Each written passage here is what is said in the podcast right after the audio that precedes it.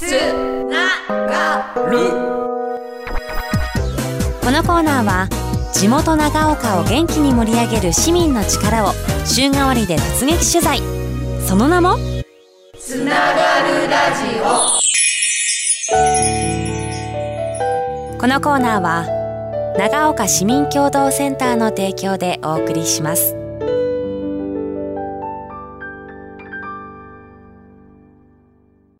噂のあの人にインタビュー。長岡。プレイヤ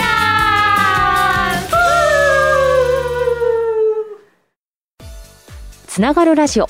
今週は長岡市内で活躍する個人の方にスポットライトを当てた長岡プレイヤーズです。今回のナビゲーターは長岡市民共同センターの田中さんです。田中さんよろしくお願いします。はいよろしくお願いします。さあ田中さん今日はですね私たち、えー、三島地域は吉崎というところにお邪魔しております。子育ての駅、えー、三島もりもりの前にありますビニールハウスに来ているんですよね。入り口には看板が立派なものついておりまして三島ふるさと塾とありました。中には様々な植物果物かなと思われるようなものとかエコストーブなんかも設置してあるんです。今日はどんな方ご紹介いただけるんでしょうか？はい今回ご紹介するのは三島ふるさと塾の塾長綿貫悟さんです。綿貫さんはですね越後三島竹あかり街道に13年前から携わっておりまして6年前からは里山資源を活用した活動にも取り組まれているそうです。新たな地域の魅力となるような商品開発を行うなど取り組みも多岐にわたっているそうです。すごいですね。今日塾長にお越しいただいているわけですけれども本当にね多彩な魅力の持ち主です。今日初めてお会いしましたけれどもグレーのジャケットにエンジ色のねハンカチが胸元に輝いてました。こんな紳士に今日お会いできるなんてとっても光栄です。渡貫さんよろしくお願いします。綿貫でございます。よろしくお願いします。この声色からもねその紳士っぷりがよく伝わるかと思うんですけれどもそもそも渡貫さん大生まれはどちらなんですか？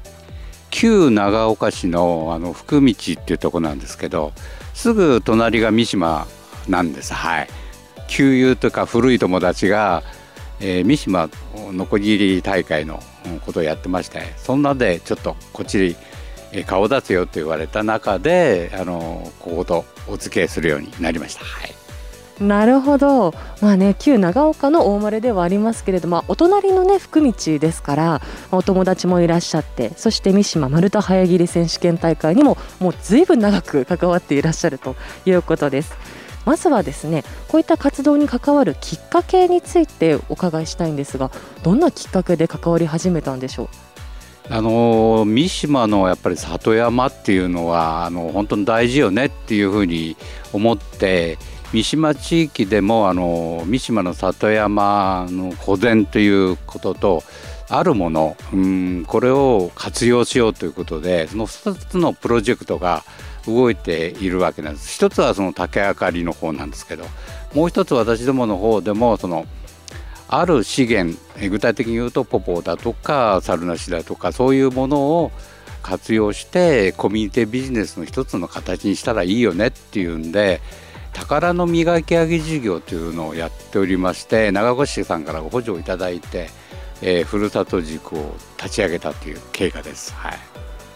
具体的にどんなことをしてきたかっていうのを聞いてみたいんですけど先ほどポポーという話も出てましたよね。実はこのビニールハウスの中にもポポーが栽培されているとか。はい。あのポポーを育てて6次産業化やったらいいよねっていうことで例えばあのカップケーキを作るとかモナカを作るとかジェラードを作るとかそういうこともやってったらあのいろいろ若い人たちのねそのビジネスとして使えるようなあのものができるんじゃないのっていうことでやり始めたんです。ね意外とこのラジオを聞いてる方の中でポポって何ぞやと。食べたこともなければ見たこともないという方もいらっしゃるかもしれないので ちょっとね今目の前に実はあの模型なんかもありますのでちょっと軽くご紹介いただいてもいいですか？北米産なんですね。寒いところで育ったあのバンレイシカっていう科の果物なんですよ。中はあのこう黄色くてあけびに似てるんですけども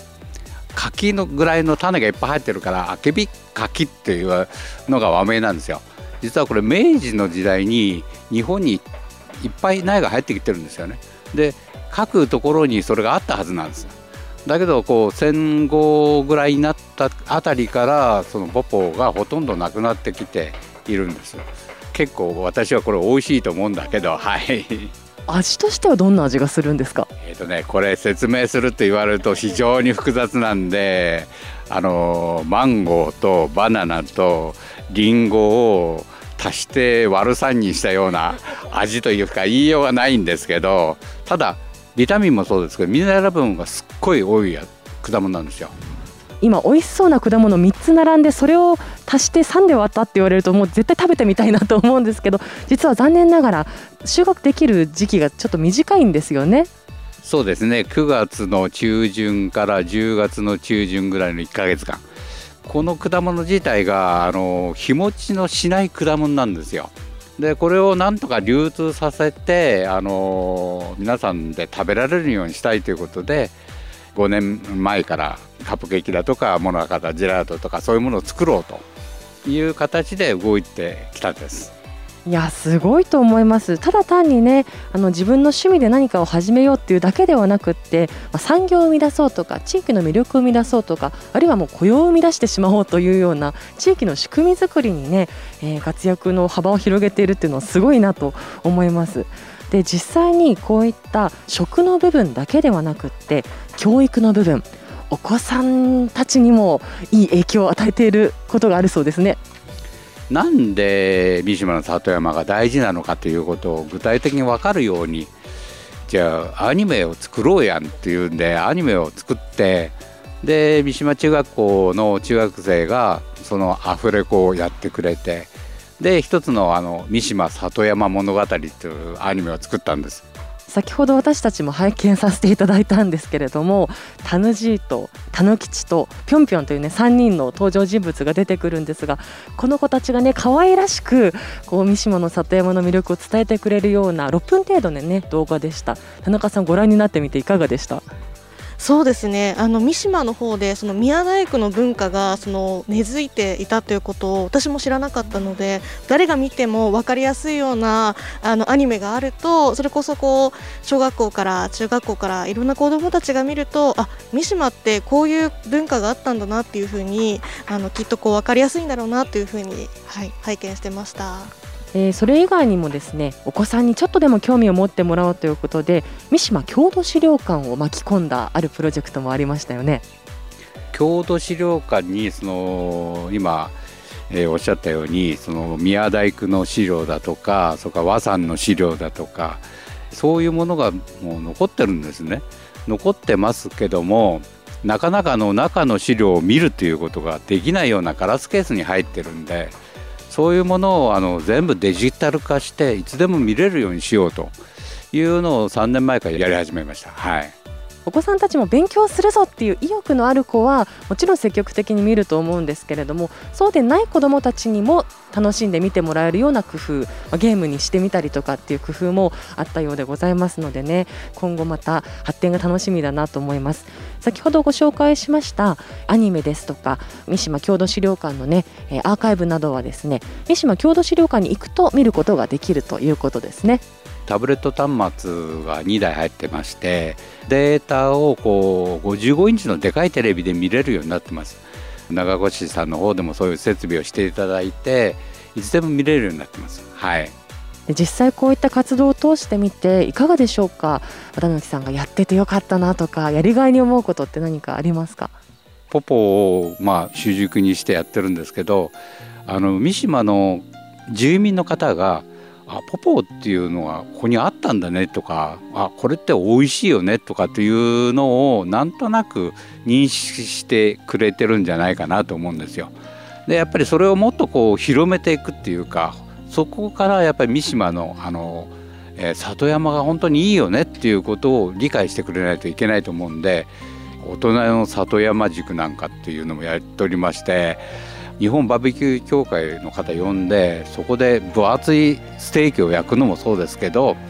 里山に採れている野菜果物そういうものを焼いて美味しいよねっていうのをやっぱり分かってくれるっていうことが大事だと思うんで、まあ、これからは山菜なんかも含めてもう一回やってみたいなと思ってるんです、はい、大人の里山塾ぜひ参加したいなと思っちゃうんですけれども こう押し付けじゃない地域活性化っていうのをすごくね大事にされていらっしゃるのかなというふうにも思いました。どうでしょう？渡木さんがこう活動する中で大事にされていることとかこう気をつけていること工夫があったら教えてもらいたいんですがどうですか？えっと、一番やっぱり僕らはこういった果物とか野菜とかそういうものをこうやってますんでやっぱりあの健康にいいもの無農薬っていうものもそうですしそれからやっぱりそれをずっと定期的にできるようにね、えー、やるのとそれからやっぱり住民の人が参加していただけるような形を取らないといけないと思うんであくまでも強制はしないようにしようと。いうことであのほらこんなもんができたよっていうんでそれを食べてみたら美味しいよねとか、えー、今ポポの森を作ろうとしてますけどあの住民の人たちが植えてそれが何年か後にまたポポの森になればいいんではないかなっていうふうに思ってるんであくまでも強制しないようにしていこうかなと今思ってるんです。はい。つながるつながる。綿貫悟は里山とポポでつながる。綿貫さんたくさんいろんなお話ありがとうございました今後の展望の方を教えてください。はいコミュニティビジネスにつながったらいいよねということでポポを育ててますけど、まあ、ポポだけではなくてあの桑の実とそれから猿なしっていうのも作ってます。でこれを6次産業化で実はかき氷のシロップ作りたいねっていうのが本当はありまして、まあ、そういうものを育てていってやっぱりビスマの特産でえー、美味しいかき氷ができるということができたら、うん、素晴らしいかなと思うしもう一つはあの日本酒の中のその銀醸酒の成分みたいなとイコールのものがポポの中に入ってるんですよ。匂いのいいものが入ってたらクラフトビールも作れるじゃんっていうふうに今も思ってそういうものを作った中で地域のこう活性化につなげていきたいなというふうに思ってるんです。素晴らしいですね。かき氷からクラフトビールまで。本当夢があふれます。本当に老若男女皆さんがね楽しめるような産業が生み出されていくのかなと私はすごい期待してるんですけど田中さん今日お話伺ってみていかがでしょう？はいそうですねあの環境保全だったり里山保全って聞くとやっぱりこう壮大なプロジェクトなのかなというふうにこう思ってしまうんですが綿貫さんがとにかくアイデアマンなんだなっていうのをお話聞きながら思ったのとまたそのアイデアを形にしてくださる周りのこう協力者があのたくさんいるんだなというところが特に印象的でしたね。里山保全のところで言うとちゃんとこう循環していくものを組み立てていることとそれをまた広めていくっていう両立をとっていることがあのいろんな人に知っていただけるあの機会になっているのかなと思っていて綿貫さんの活動を見ていると地域にとってもよくてまた三島の方だったり子どもたちにとってもよくてまたそれをやってるこう三島古田里塾の方々もまたそれを見て嬉しいっていう三方よしのこう活動っていうのってやっぱりすごく大切だなというふうに思いました。本当ですね、まあ、きっと渡貫さんの、まあ、この活動の教育の部分でね携わってきた子どもたちが渡貫さんかっこいいなと将来あんな風になれたらいいななんていう風に第2第3の綿貫さんがねどんどん生まれてくることを期待していきたいなという風に思っております。ということで三島地域を本当に盛り上げている仕掛け人でいらっしゃいます綿貫悟さんご紹介させていただきました。綿貫さん本当に今日はありがとうございました。こちらこそありがとうございました。